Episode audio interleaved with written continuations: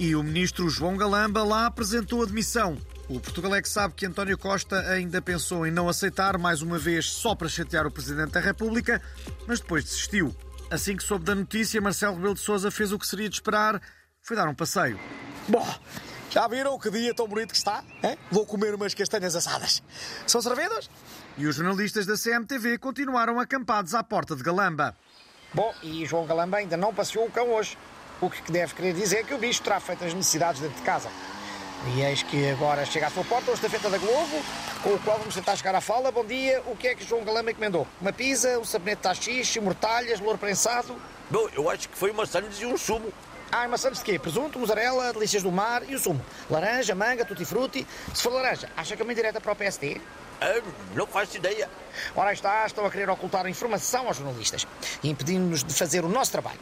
Voltaremos a este direto quando conseguirmos abrir a mochila deste estafeta para verificar então a composição da Santos e do sumo pedidos por Galamba. Alô, estúdio? O Vaticano mandou dizer que os transexuais podem ser batizados ou ser padrinhos, madrinhas, mas com condições. Uma delas é não haver risco de gerar escândalo público ou desorientar os fiéis. Mas o comentador Miguel Sousa Tavares já mandou uma carta ao Papa Francisco a pedir para acrescentar outras condições. Obviamente, espero que uma das condições, no caso do transgênero, eh, que mudam de homem para mulher, seja não poderem concorrer a Miss Portugal, nem a Miss T-shirt molhada na Praia de Carcavelos.